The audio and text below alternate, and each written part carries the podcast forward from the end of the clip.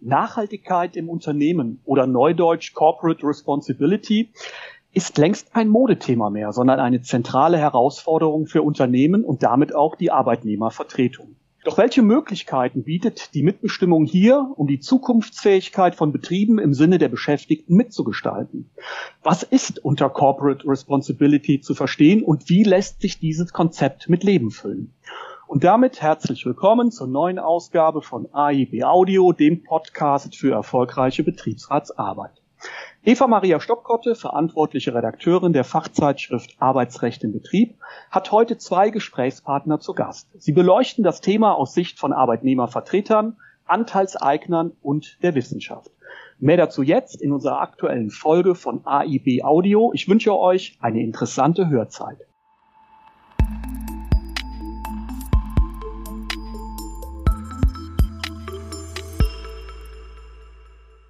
Nachhaltigkeit in Unternehmen wird immer wichtiger und ist erfolgsentscheidend. Mitbestimmte Aufsichtsratsarbeit, die gerade auch auf das Thema Nachhaltigkeit achtet, gewinnt dabei immer mehr an Bedeutung. Es geht darum, dass Arbeitnehmervertreter und Vertreterinnen im Aufsichtsrat eines Unternehmens eine aktive Rolle bei Entscheidungsfindung spielen und dabei stark auch Nachhaltigkeitsaspekte berücksichtigen. Ich spreche heute dazu mit Rainer Gröbel, er ist Kanzler der University of Labour, und Tanja Jacquemin, Sie ist Fachreferentin und Dozentin für Unternehmensmitbestimmung. Unsere beiden Gäste kommen beide von der University of Labour und jetzt fragt ihr euch vielleicht, was das genau ist. Deshalb kommt hier jetzt ein kleiner Werbeblock. Die University of Labour ist ein echtes Novum. Sie ist die erste Hochschule der Gewerkschaften in Europa. Das heißt, dass sie sich ganz besonders an Betriebsrätinnen und Betriebsräte richtet, aber auch an andere Akteure aus der Mitbestimmung. An der University of Labour gibt es richtige Studiengänge und Hochschulzertifikate zu speziellen Themen. Darin lernt ihr, wie ihr auf Augenhöhe mit dem Arbeitgeber mitbestimmen könnt. Zum Beispiel gibt es an der University of Labour einen Bachelor im Arbeitsrecht. Da taucht ihr tief ins Arbeitsrecht ein und lernt, wie Juristen zu denken. Besonders toll daran finde ich, dass ihr einen großen Teil des Studiums auch nach 37 Absatz 6 Betriebsverfassungsgesetz besuchen könnt. Auch zum Thema unserer Folge hat die University of Labour spannende Angebote. Es gibt zum Beispiel ein Hochschulzertifikat speziell für die Arbeit im Aufsichtsrat. Zum Thema nachhaltiges Management gibt es einen eigenen Master. Und auch im Hochschulkurs Neue soziale Berichtspflichten geht es darum, wie ihr im Bereich Nachhaltigkeit erfolgreich mitbestimmen könnt. Ich finde, die University of Labour hat richtig spannende Bildungsangebote für Betriebsräte. Mehr dazu erfahrt ihr unter universityoflabor.de. Aber jetzt zurück zu unserem Thema. Mitbestimmte Aufsichtsratsarbeit in nachhaltigen Unternehmen. Rainer Gröbel und Tanja Jacquemin haben zusammen mit Norbert Winkeljohann dazu das Buch Corporate Responsibility herausgegeben. Das ist jetzt im Bund Verlag erschienen. Ich grüße dich, Tanja, ich grüße dich, Rainer, und fange gleich an mit meiner ersten Frage. Was war denn der Anlass, dieses Buch herauszugeben? Also der Anlass war letzten Endes, dass die Nachhaltigkeit äh, jetzt auch durch die EU-Kommission vorangetrieben in den Unternehmen eine große Rolle spielen wird. Und äh, wir haben gesagt, äh, wir wollen dafür einfach eine Grundlage legen, haben dann ähm, praktisch insbesondere Wissenschaft, Anteilseigner, Arbeitnehmervertreter, diese Mischung hat man ja ganz selten mhm. mal, sozusagen von den drei Seiten etwas beachten betrachtet wird. Und das wollten wir voranbringen und glauben damit einen guten Aufschlag gemacht zu haben, um dieses Thema auch ernsthaft und konstruktiv besetzen zu können. Ja, und es gab natürlich auch für uns nochmal einen besonderen Fokus auf die soziale Nachhaltigkeit, eben weil es das originäre Thema von Arbeitnehmervertretungen ist. Und ähm, bisher steht ja sehr, sehr stark im Fokus die Umweltfrage und die diese ähm, öko ökologische Nachhaltigkeit. Und ähm, da haben wir gesagt, wir legen nochmal einen Fokus insbesondere auf die Beschäftigten im Unternehmen, weil das unser originäres Thema ist. Mhm. Und ähm, da wären wir schon beim Adressatenkreis. An wen richtet sich das denn? Ihr hattet eben von drei, äh, ne, drei, drei Expertengruppen gesprochen. An wen richtet sich das Buch? Das richtet sich eigentlich an die drei Gruppen. Das heißt okay. an die an die Arbeitnehmervertreter in den Aufsichtsräten, aber auch die Betriebsräte, die ja auch mit dem Thema, mhm. der, der, sagen wir mal, unter dem Motto Transformation findet man das ja auch häufig, ja, äh, die sind damit äh, beschäftigt, die müssen sich dazu verhalten, die müssen eigene Vorschläge entwickeln. Aber natürlich die Anteilseignerseite, die ist da nicht anders. Die muss da auch viel dazu lernen. Das ist auch nicht so, dass wir da nur Experten sitzen hätten. Und in der Wissenschaft ist es auch so, dass die Ökonomie insbesondere doch eine ganze Menge dazulernen muss. Und ähm, da haben wir eigentlich gute auch Wissenschaftler gefunden, die hier äh, ihre Stellungnahmen abgegeben haben. Und ich glaube, das Buch ist wirklich interessant, weil es äh, Teile beleuchtet, auch im europäischen Vergleich, die so fast nirgendwo zu lesen sind. Und ich sag mal, es ist ja mittlerweile auch tatsächlich so, dass Aufsichtsräte auch äh, eine gestaltende Rolle übernommen haben. Es ist ja nicht mehr so, dass nur noch, sage ich mal, äh, der Jahresabschluss im Aufsichtsrat abgesegnet wird und äh, über Personalfragen entschieden wird und äh, Vorstandsvergütung, sondern tatsächlich auch äh, Aufsichtsräte strategische Aufgaben übernehmen immer stärker. Und ähm, dafür bietet das Buch auch gerade so aus der praktischen äh, Sicht glaube ich, richtig gute Ansatzpunkte, Ideen, wo man in bestimmten Themenfeldern nochmal besonders drauf gucken kann und äh, wie man die Themen aktiv miteinander angehen kann im Gremium. Hm. Jetzt hast du über Themen gesprochen. Äh, welche neuen Erkenntnisse konnten denn aus den Inhalten des Buchs oder können aus den Inhalten des Buchs gezogen werden?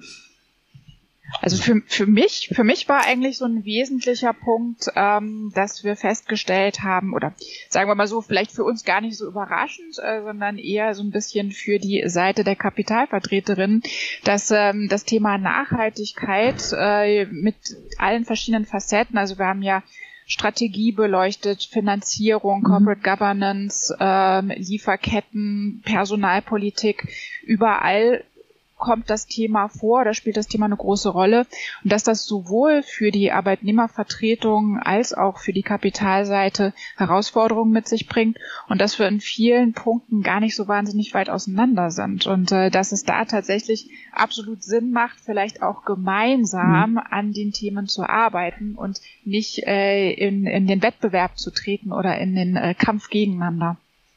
Ich glaube, das ist ein entscheidender Punkt, weil äh, eigentlich sind alle momentan am Lernen. Mhm. Und äh, was müssen wir eigentlich machen? Wie müssen wir das gestalten? Wie kann man die einzelnen Vorgaben äh, von der EU-Kommission denn auch tatsächlich erfüllen? Wie kann man sie, äh, sag mal, wie kann man es denn umsetzen? Wie kann man denn aber auch das kontrollieren? Und äh, da haben wir die Erfahrung gemacht, dass eigentlich zurzeit ein Umbruch in der Industrie da ist. Die großen Unternehmen machen es zum Teil schon, weil sie berichten müssen. Die mittelgroßen MDAX und so weiter, die sind auch dabei.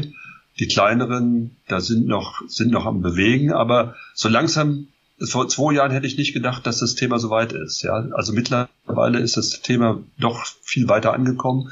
Und das ist eigentlich das, äh, was wichtig ist, dass man zusammenarbeiten muss, voneinander lernen muss und dass man es gemeinsam gestalten kann. Und das ist ja auch die große Stärke, die große Stärke der Mitbestimmung. Mhm. Ähm, ja, gerade ja. auch das Thema Lernen. Entschuldigung, äh, alles gut. Ich, würde gerne noch auf, auf ein Thema ja. äh, konkret eingehen. Ähm, vielleicht äh, haben auch die Kapitalvertreterinnen hier ein Stück weit gesehen, dass sie auch was von uns lernen können. Also wenn man nämlich zum Beispiel das äh, Thema Lieferkettengesetz mhm. nimmt, beziehungsweise das, was ja jetzt auch ähm, dazu auf äh, der europäischen Ebene unterwegs ist, ähm, in diesem Bereich haben wir als Arbeitnehmervertretungen mit unseren europäischen Dachverbänden schon seit bestimmt 20 Jahren ähm, so sogenannte Global Framework Agreements, also Abkommen auf europäischer Ebene geschlossen in vielen großen äh, international tätigen Unternehmen und auch Audits eingerichtet, um nämlich eben äh, genauer drauf zu schauen, was denn da im Ausland passiert, insbesondere äh, mit den Beschäftigten im Ausland entlang der gesamten äh, Lieferkette und entlang der gesamten Wertschöpfungskette. Und ähm, da können wir den Kapitalvertreterinnen äh, durchaus aus unseren Erfahrungen, glaube ich, eine ganze Menge mitgeben, was äh, sie jetzt nutzen können, um das Ganze äh, drumherum, um das Lieferkettengesetz äh, auch stemmen zu können. Hm. Ähm, was unterscheidet denn nachhaltige Unternehmen von solchen, die es nicht sind? Was sind konkrete Merkmale? Naja, konkrete Merkmale ist der Energieverbrauch. Mhm. Natürlich ist die Art, welche Energie verbraucht wird. Es ist aber auch, ähm, sagen wir mal, denn äh, ja, wie, wie, la, la, sagen wir, wie ist die ganze Kette aufgestellt? Ja, natürlich aber auch unser Aspekt besonders Social. Das heißt also, haben wir das mit Unternehmen zu tun, die tarifgebunden sind, haben die Arbeitnehmer einen Anteil. Und ich meine, das ist ja, glaube ich, das, was wir, sagen wir, aus der Industriesicht natürlich äh, auch wirklich gelernt haben. Nachher, auch bei so einem Umbruch, muss natürlich die Wirtschaft nachher funktionieren. Mhm. Wir können nur das verteilen, was erwirtschaftet wird. Das ist auch ein, ein wichtiger Punkt. Und deshalb haben wir neben dem ökologischen natürlich immer den Blick drauf, wie ist die wirtschaftliche Entwicklung und wie ist die soziale Entwicklung in einem Unternehmen. Ja? Und ähm, da ist das auch eine Chance, denn der Umbruch, den wir jetzt haben, bedeutet auch, wenn die deutsche Wirtschaft innovativ ist, wenn sie schnell ist, wenn sie da rangehen kann, kann sie auch neue Marktanteile gewinnen, kann neue Produkte und Prozesse äh, damit entwickeln. Und das wäre insgesamt für das Land hervorragend. Aber da muss man mitmachen, da muss aber auch die Politik mitmachen. Mhm klaren Vorgaben, mit äh, planbaren Vorgaben, mit verständlichen Vorgaben. Da ist viel Luft nach oben zurzeit. Und die Wissenschaft muss natürlich auch mitgehen. Auch da merken wir, dass manchmal die Wissenschaft viel zu langsam ist, ja, und nicht interdisziplinär arbeitet. Auch das ist ein Problem, weil es ja nicht nur aus einem Sicht der Wissenschaft geschaut werden kann, sondern da müssen ja dann auch die, die Wirtschaftswissenschaften, aber auch die technischen Wissenschaften und die Sozialwissenschaften insgesamt zusammenarbeiten. Und das ist, auch da gibt es viel Luft nach oben. Ich habe so in der Vorbereitung für heute, als ich die Frage gesehen habe, ne, was unterscheidet mhm. nachhaltige Unternehmen von denen, die es nicht sind, habe ich auch so gedacht, ist doch ganz klar, die sind nicht nachhaltig. ähm, also äh, für, für mich ist es völlig logisch, dass nicht nachhaltig ja. agierende Unternehmen auch nicht zukunftsfähig sind. Ähm, wir haben einmal das Thema im Investorenkreis, also dass es da ja mittlerweile auch sehr, sehr klare Statements gibt, äh, dass eben Unternehmen, die nicht nachhaltig sind, auch nicht mehr finanziell unterstützt werden, zumindest nicht von den sehr seriösen Investoren. Und vor allen Dingen, was wir auch nicht vergessen dürfen, wir haben eine, einen Arbeitskräftemangel, nicht mhm. nur in Deutschland, sondern äh, mindestens mal europaweit. Und ähm, wir haben einen Arbeitnehmermarkt und äh, die Leute suchen sich ihre Unternehmen aus. Und äh, nicht nachhaltige Unternehmen haben da einfach auch richtig schlechte Karten, an gute Leute zu kommen mittlerweile. Das ist sogar, kann man richtig nachweisen. Äh, also viele junge Leute insbesondere wollen in einem Unternehmen arbeiten, was nachhaltig aufgestellt mhm. ist, Beitrag auch für die Gesellschaft leistet damit, auch wenn es Industrieunternehmen sind, ja. Und äh, das kann man wirklich äh, feststellen, dass die Unternehmen, die so aufgestellt sind, leichter an neue Arbeitnehmer rankommen. Es hat ja bei denen auch noch mal was mit der Sinnhaftigkeit dann zu tun, ne? Also, genau. ne, wie, wie bin, wie ist das Unternehmen aufgestellt? Hab, hat meine Arbeit einen Sinn oder ist das etwas, äh, wo ich die ganze Umwelt belaste oder wo ich schlecht mit meinen Mitarbeitern umgehe? Ja. Absolut. Ähm, wir sprachen eben Luft nach oben, aber welchen Vorteil hat denn das deutsche System der Unternehmensmitbestimmung für eine nachhaltige Ausrichtung der Unternehmen? Also da würde ich sagen, ist ein, ein wesentlicher Vorteil ist, dass man über die Bänke halt miteinander mhm. redet. Das heißt also, wenn ein Aufsichtsrat gut aufgestellt ist, dann hat er Leute auf der Kapitalseite, die sich, äh, sagen wir, im Finanzbereich auskennen, die sich im, äh, im technischen, wissenschaftlichen Bereich auskennen, die sich in Märkten auskennen. Und ab und zu hat man auch einer mal einen, der sich in HR-Bereich auskennt. Das ist aber selten. Und ähm, wir haben auf der, der Vorteil, die Einblicke, die die Arbeitnehmervertreter in das Unternehmen haben, haben keiner auf der Anteilseignerseite. Und das ist ein Riesenvorteil, dass man auch denn nicht nur theoretisch über was redet, nicht nur Strategiepläne macht, sondern man kann auch darüber reden, wie lassen sich denn diese Strategiepläne umsetzen? Ja? Mhm. Und wie, was muss denn dafür gemacht werden, damit sie überhaupt umsetzbar sind? Wie müssen die Menschen mitgenommen werden? Wie müssen sie vielleicht auch geschult werden und ähm, motiviert werden? Also da sind, da ist die deutsche Mitbestimmung, glaube ich, äh, weltweit mit am besten aufgestellt. Das ist, glaube ich, wirklich der, der wesentliche Punkt bei der ganzen Sache. Ne? Also wir haben hier in Deutschland in einem mitbestimmten Unternehmen haben wir einfach die ExpertInnen aus dem Unternehmen im Aufsichtsrat sitzen, weil es eben die Beschäftigten sind, äh, die die anderen Beschäftigten dort vertreten, die auch gewählt werden, die einen Zugang zu den Informationen haben, die den Betrieb von innen kennen, die ganzen Abläufe. Ähm, und wenn wir uns das deutsche System ein bisschen genauer anschauen, dann ist es ja auch so, dass auf der Kapitalseite in der Regel eben keine äh, Leute sitzen, die aus dem Unternehmen mhm. kommen. Es ist ja bewusst so gewählt, dass wir das eben hier in Deutschland so haben, dass das externe Vertreterinnen sind. Und äh, in einem Aufsichtsrat, in dem nur Kapitalvertreterinnen sitzen, fehlt genau diese Expertise. Wie sieht es denn im Unternehmen tatsächlich aus? Hm, das wäre ja jetzt schon anschließend jetzt meine nächste Frage dazu. Welche Art von Unternehmen sind da besonders angesprochen, die Expertise eines mitbestimmten Aufsichtsrats zu nutzen? Das wäre ja, um jetzt nochmal auf dich äh, zurückzukommen, Tanja, äh, tatsächlich die, die halt wirklich nur von Kapitalseite herkommen. Also ich würde einfach die Gegenfrage stellen, welche Unternehmensleitung kann es sich eigentlich heute hm. noch leisten, den Beschäftigten keine Stimme zu geben? Ähm, also ich würde sagen, äh, die Mitbestimmung an sich ist jedem Unternehmen nur wärmstens ans Herz zu legen, was sich nachhaltig auf, aufstellen möchte. Im angelsächsischen Bereich gibt es viel Literatur dazu, wie man die Arbeitnehmer insgesamt in einem Unternehmen einbeziehen kann. In Deutschland hat man halt die Institutionen dafür, mhm. ja. Das sind Betriebsräte, das sind Aufsichtsräte und damit ist eigentlich auch sichergestellt, dass wenn dort eine qualitativ gute Arbeit geleistet wird, dass dann halt auch die entsprechenden, äh, sagen wir mal, die Arbeitnehmerbelange mit in die Diskussion geworfen werden.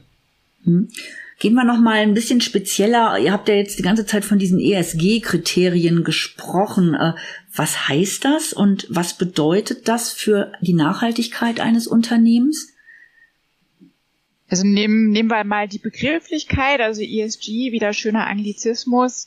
Das lieben wir ja in der Mitbestimmung sehr.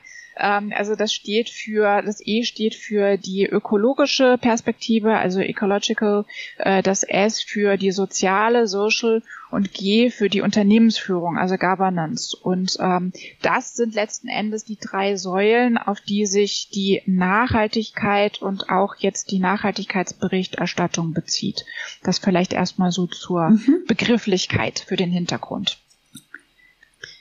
Ja, also was ähm, was bedeutet das ähm, eigentlich für für die Unternehmen oder was mhm. was bedeuten diese Kriterien für die Unternehmen? Also zum einen haben wir halt ähm, jetzt die formale Anforderung an das Thema Nachhaltigkeitsberichterstattung. Das heißt, genau zu diesen drei Säulen muss berichtet werden.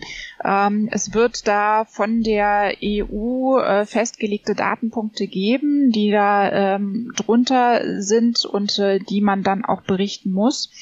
Und ähm, zum anderen äh, geht es hier natürlich auch um die Voraussetzungen, um nachhaltig äh, agieren zu können als Unternehmen. Also ich sag mal, ne, nochmal rückblickend auf das, was wir schon besprochen haben. Also Umweltsünder mhm. äh, als Unternehmen werden perspektivisch kein Kapital mehr erhalten. Und äh, Unternehmen, die ihre Beschäftigten nicht ordentlich behandeln, die werden immer größere Schwierigkeiten bekommen, äh, zumindest für die wesentlichen Schaltstellen auch gute Leute zu kriegen.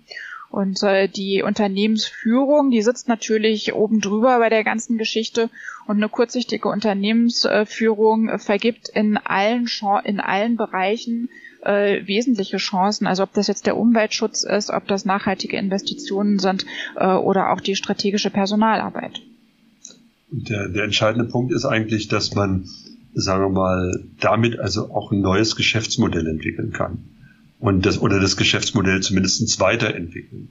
Das ist ein ganz entscheidender Punkt, weil Unternehmen, die stehen bleiben und sich nicht verändern, die haben auch keine Zukunft. Das heißt also, äh, damit ist jetzt mal nochmal auf die Nachhaltigkeit genauer mhm. zu schauen. Aber wenn man das verbindet mit äh, sinnvollem Einsatz von Digitalisierung, von KI und dergleichen, ja, dann kann daraus auch wirklich ein neues Geschäftsmodell sich entwickeln und neue Produkte und äh, Prozessketten damit auch entwickelt werden und damit die Wettbewerbsfähigkeit deutlich gestärkt werden, wenn man denn die Mitarbeiter auch noch motiviert, denen Sinn gibt, ja, dann glaube ich, ähm, kann das richtig toll werden. Ich höre jetzt daraus, dass dieses S in ESG auch dazu beiträgt, äh, dass die Transformation der, von den Unternehmen nicht zulasten der Beschäftigten und der Standorte geht. Also dass, dass ich klar auf diesen Social-Bereich einen, Wert lege, der einfach dann auch nochmal von den Kapitalgebern mit berücksichtigt wird. Ist das so? Absolut, ja. Das ist sogar eine, das halte ich immer für eine der zentralen mhm. Themen auch in den Aufsichtsräten, ja. Wie gelingt es, sagen wir mal, bei den ganzen Transformations, nehmen wir mal auch äh, den vom Verbrenner zum Elektromotor. Mhm. Das ist ja ein Um, äh, sagen wir, ein Umbau, der ist ja gigantisch, ja.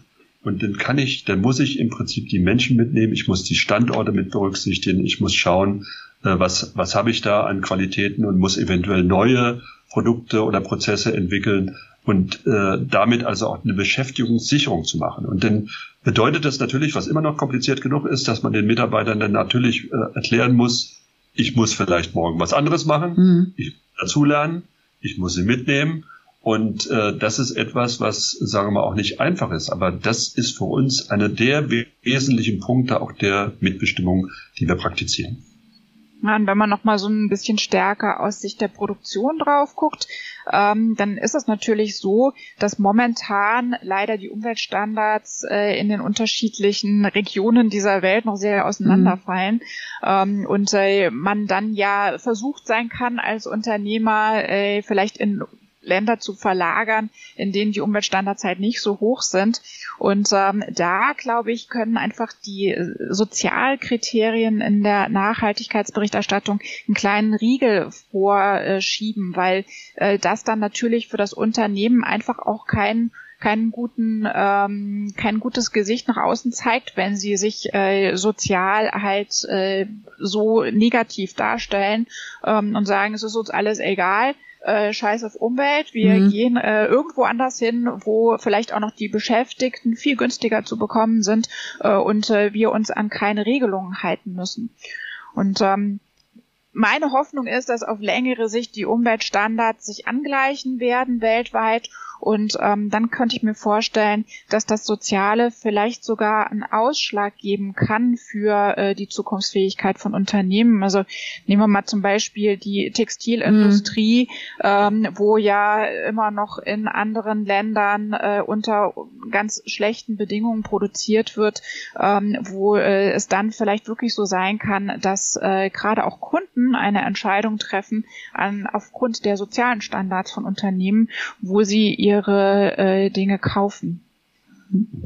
Ähm, kommen wir nochmal auf das Buch zurück. Ähm, und ich spreche ja jetzt hier auch für die Betriebsräte. An welchen Stellen lohnt es sich denn für die Betriebsräte in dieses Buch ganz genau reinzulesen? Was sind eure Empfehlungen? Da sind natürlich ganz viele dabei. Ja. Viele, also ich äh, würde immer sagen, auch äh, die Frage, wo es um Strategie geht, ist etwas, was nicht in die alltägliche Arbeit unbedingt des Betriebsrates reingeht, aber was immer entscheidender wird. Also wie, wie kann ich, was kann ich mitmachen, wie kann ich ein Unternehmen mitgestalten? Also äh, Mitbestimmung aus unserem Verständnis heißt ja nicht Nein sagen, sondern heißt, äh, dass man sagt, wie man das denn mhm. gerne, welche, also Vorschläge zu machen, was ja viel komplizierter ist, als wenn man nur Nein sagt. Und das äh, kann man in dem strategischen Teil gut nachlesen. Und ich halte auch den Teil HR, da kann man auch einiges draus gewinnen, weil da ist ja das Problem ein bisschen, dass wir oftmals Personalbereiche haben, äh, die auch zu wenig Durchsetzungskraft haben, zu wenig Geld, um Dinge umzusetzen. Und wenn da Betriebsräte und die Personaler zusammenarbeiten, dann können sie gemeinsam viel, viel mehr durchsetzen. Und ähm, ich, ich hole noch mal so ein bisschen aus zum Thema Nachhaltigkeitsberichterstattung. Mhm. Ähm, also ich halte das für eine riesengroße Chance, also bei, bei allem äh, äh, Umfang, das das Ganze mit sich bringt. Also mir ist auch klar, dass es für die Unternehmen eine riesen Herausforderung ist, diese ganzen Datenpunkte, die gefordert sein werden, zu erfassen und zu berichten. Ähm, aber auf der anderen Seite halte ich das für eine Riesenchance für die Mitbestimmung und auch für die Betriebsräte, dort äh, einen wesentlichen Anteil zu nehmen und, und das Ganze auch wesentlich mitzugestalten. Und ähm, für, für diese Ideen, also wo wir da überall reingucken können und wo da gemessen werden kann, gerade auch die Frage der Sozialkriterien, ähm, da bietet das Buch, glaube ich, eine ganze Menge Ansatzpunkte. Und ähm, ich kann da nur äh, immer und überall wirklich dafür plädieren, dass die Betriebsräte sich da schlau machen, dass sie sich qualifizieren in der Richtung, dass sie da auf jeden Fall mitreden. Denn die Frage der Wesentlichkeit, also mhm. was denn jetzt berichtet werden muss und was nicht, das haben die Unternehmen zu beantworten. Und äh, in den Sozialkriterien, da müssen die Betriebsräte gefragt werden. Und da haben sie sehr, sehr, sehr gute Ansatzpunkte, wirklich das Unternehmen nachhaltig mitzugestalten. Und wie gesagt, dafür gibt es, glaube ich, eine ganze Menge Ideen in unserem Buch. Es ist ja, ist ja auch so, dass, sagen wir, nicht unbedingt äh, in den Unternehmen die Pläne von Anfang an festliegen und feststehen, sondern das ist ja auch für viele Neuland. Da brauche ich Expertise auch auf der Unternehmensseite, um das überhaupt machen zu können. Da werden oftmals äh, dann halt auch äh, Beratungsunternehmen dazu genommen. Und ähm, da gibt's gute, es gibt auch gute Leute dabei, aber oftmals wissen die Betriebsräte mehr, was man wirklich machen kann, was man umsetzen kann, wo gibt's äh, Dinge, die nicht so offensichtlich sind an Wissen auch und äh, wie muss man die Menschen mitnehmen. Und das halte ich für einen ganz, ganz wesentlichen Punkt, dass sich die Betriebsräte viel stärker in diese Prozesse einmischen. Mhm. Jetzt nochmal eine Empfehlung von euch, wie sich Betriebsräte zusammen mit den Mitgliedern im Aufsichtsrat für eine nachhaltige Unternehmenspolitik einsetzen können. Also ich weiß, da kann man jetzt ganz viele Empfehlungen aussprechen, aber nur eine, vielleicht jeweils von euch eine markante Empfehlung. Da würde ich, äh, glaube ich, nochmal das aufgreifen, was ich äh, mal in der AIB geschrieben habe. Ähm, ich glaube, dass äh, die Unternehmenseinheiten und die Mitbestimmungseinheiten, die wir haben, äh, dass die sich sehr gut vernetzen äh, müssen und gut miteinander kommunizieren müssen. Und äh, der Aufsichtsrat, der äh, ist ja eher so als die strategische Einheit zu sehen und äh, der Betriebsrat als die operative Einheit. Und äh, ich glaube, dass äh, die beiden über alle Ebenen da einfach gut miteinander arbeiten müssen, ähm, ob das jetzt der Betriebsrat vor Ort ist oder der Gesamt- oder Konzernbetriebsrat, Europäischer Betriebsrat und auch der Aufsichtsrat und ähm, dass sie sich da sehr, sehr gut den Ball zuspielen können, ähm, weil wir ja auch teilweise Personen haben, die in beiden Gremien sitzen. Ähm, und das halte ich für, für sehr wesentlich und auch für einen äh, absolut guten Ansatzpunkt, um äh, die Unternehmenspolitik mitzugestalten. Ich halte es halt immer so, natürlich wird man immer mit dem konfrontiert, was von Seiten des Unternehmens kommt, aber man sollte zumindest mal eine Jahres- und eine Mittelfristplanung der Arbeitnehmervertretung haben, indem man äh, Themen festlegt, die man selbst gestalten will und voranbringen will. Und wenn man die miteinander gut kommuniziert, dann weiß auch jeder, wo kann ich was im Aufsichtsrat machen, wo kann ich es besser über die Betriebsräte, Betriebsräte machen. Also dass da auch ein bisschen mehr Strategie reinkommt. Super, ganz, ganz herzlichen Dank an euch beide und äh, ich rate jedem Betriebsrat, jeder Betriebsrätin das Buch zu kaufen. Danke. Auf jeden Fall, vielen Dank.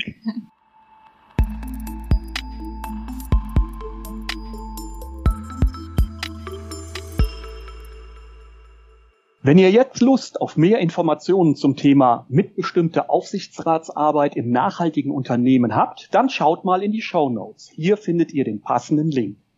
Nachhaltigkeit spielt natürlich auch in unserer Fachzeitschrift Arbeitsrecht im Betrieb eine zunehmend wichtige Rolle. Eva Maria Stoppkotte und ihre Autoren haben das Thema fest im Blick und berichten regelmäßig dazu.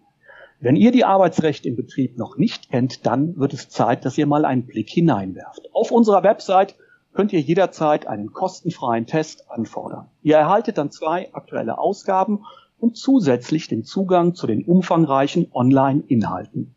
Versuch macht klug, alles weitere dazu in den Show Notes. Das war's schon wieder für heute. Bald gibt's schon den nächsten Podcast, dann zum Thema Schulungsanspruch für Betriebsräte. Empfehlt uns gerne weiter und schickt uns Kritik und Themenwünsche. Bis bald zur nächsten Ausgabe von AIB Audio, dem Podcast für erfolgreiche Betriebsratsarbeit.